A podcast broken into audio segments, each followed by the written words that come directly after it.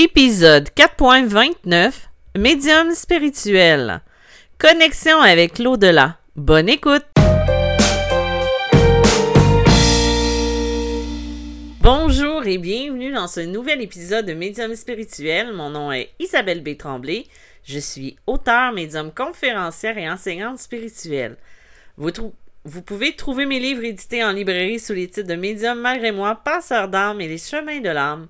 J'ai aussi deux recueils de messages d'anges et de défunts dans deux livres disponibles sur Amazon. Avant d'embarquer dans le sujet principal d'aujourd'hui, comme je vous le dis, vous pouvez m'envoyer vos histoires à vous euh, par euh, courriel. Je les ai tous lus et euh, en principe, j'ai répondu à tout le monde. Mais euh, il y a peut-être une ou deux personnes que j'ai peut-être pas répondu, mais je vais regarder aujourd'hui parce que des fois, je n'ai pas le, truc qui m'avertit que le message a été répondu. Euh, donc, si jamais vous avez des histoires que vous aimeriez raconter, partager, vous pouvez me donner le pseudo que vous voulez donner. Euh, moi, je vais, je, vais, je vais les lire. Je vais aussi peut-être décortiquer ou aller voir qu'est-ce qui se passe. Et entendu, euh, bien entendu, euh, je vais le partager avec les auditeurs parce que des fois, ça peut être quelque chose qui résonne avec des événements que les gens ont vécu. C'est sûr que tout reste confidentiel, mais ça pourrait être intéressant de partager avec vous ces histoires-là. Aussi, avant de commencer, je suis hyper heureuse de vous annoncer que le 14, l'épisode passe le 12 juin 2023, le 14 juin 2023, sort en librairie au Canada mon livre Messagère de l'âme, communiquer avec l'au-delà. Je suis hyper heureuse de vous annoncer sa sortie. Euh, pour l'Europe, ça va peut-être aller euh, au mois d'août ou septembre. Mais euh, il va être disponible en format e-book, en format virtuel, je crois, par achat. Donc, euh, je suis vraiment contente de vous dire qu'il sort euh, dans deux jours. Euh, vous pouvez vous le procurer en librairie sans problème. Donc, aujourd'hui, deux expériences vécues par des auditrices. On a Christina et Linda qui m'ont partagé leurs histoires. je vais commencer avec l'histoire de Christina. Je parlerai au jeu car ça va être plus simple de vous lire son histoire. Et euh, je voudrais remercier Christina pour le partage de cette histoire. Donc, sans plus attendre, voilà le récit. Lorsque j'étais jeune, j'avais un immense intérêt pour tout ce qui était des animaux et personnes qui quittaient leur corps, dans le fond, qui mouraient. J'en connais pas la raison que j'avais à cet âge-là. Je pensais à tout ça. J'aimais jouer seul dans mon monde. J'avais des amis imaginaires. C'est environ vers l'âge de 8 à 9 ans que mon père et moi sommes allés à Saint-Hyacinthe pour un match de hockey. Il voulait aussi me montrer la ville dans laquelle il avait grandi. Mon père avait un frère qui était décédé lorsqu'il avait 13 ans, lorsque je, donc je ne l'ai pas connu. Mais je voulais aussi qu'on arrête au cimetière pour lui rendre visite. Mon père accepta et nous sommes allés voir à travers la vitrine qui contient son urne. Nous sommes restés là durant un moment et sommes repartis chez nous. La nuit même, j'ai fait un rêve. Dans mon rêve, je me réveillais comme à chaque matin, tellement que je ne pensais pas rêver, mais que je vivais l'instant éveillé. En me levant de mon lit dans ma chambre, il y avait une fenêtre qui mène à la rue et j'ai vu quelqu'un se tenir devant un lampadaire d'eau à moi qui se tenait devant la fenêtre de ma chambre. Cette personne était vêtue d'une robe de chambre bleue, comme celle dans les hôpitaux, euh, pour les Européens, je sais pas, ça doit être probablement le même type euh, de robe, euh, de petite tenue qu'on a quand on va à l'hôpital. nous, au Québec, c'est comme un, genre de petite robe bleue avec un lacet blanc au niveau du cou puis au niveau de la taille qui cache pas grand-chose finalement. Et Je crois qu'en France, en Europe, c'est peut-être blanc, mais nous, on les, on les voit comme ça. Euh, nous, ils sont bleus. Donc, euh, elle a cette image-là. Elle dit, là, il me dit, euh, cette personne-là me dit, merci d'être venu me voir. J'apprécie. Dis à ton père que je l'aime et que je veille sur lui. Tout en restant de dos à moi, j'imagine que c'était sa manière de communiquer avec moi. C'est à ce moment-là que j'ai senti une chaleur immense au niveau de ma poitrine et que je me suis réveillée. Et c'est là que j'ai réalisé que je devais aller le dire à mon père. Je suis allée le voir et lui dire. Il s'est mis à pleurer de bonheur et ça l'avait beaucoup ému. Moi, j'étais dans un sentiment d'amour inconditionnel. Ce fut l'expérience la plus belle que j'ai vécue. Wow! Ça, c'est une belle rencontre. Les rêves, je vous le, je vous l'apprends pas, c'est quelque chose qui est magique. Surtout quand il s'agit de ce type de communication-là ou de ce type de rencontre astrale-là. Et euh, en plus, moi, ce, que, ce qui me touche dans cette euh, histoire-là, c'est que c'est vraiment agréable de voir que le père de Christina était ouvert à recevoir ce type de message parce que ce n'est pas toujours le cas.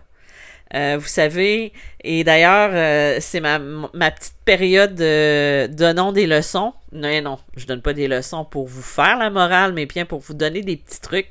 Euh, quand vous ressentez le besoin de donner un message à quelqu'un, parce que oui, ça peut arriver que ça soit le cas. ce que vous pouvez faire, c'est justement dans ce cas-ci, je pense qu'elle n'a pas eu besoin de dire que c'était un rêve qu'elle avait fait. Euh, mais des fois, de dire que c'est un rêve que vous avez fait va peut-être être plus facile à faire passer que euh, de dire que ben euh, ton père te fait dire que des fois la personne n'est pas prête, quoi que ce soit, alors que si on tricote un petit peu la façon de le dire, si on va un petit peu mettre du fil d'argent autour de ça, ça va pouvoir peut-être plus aider à faire passer le message parce que, comme je le dis, ce n'est pas tout le monde qui est ouvert à la spiritualité, à la médiumnité ou peu importe. Donc, des fois, il faut tricoter un petit peu la vérité.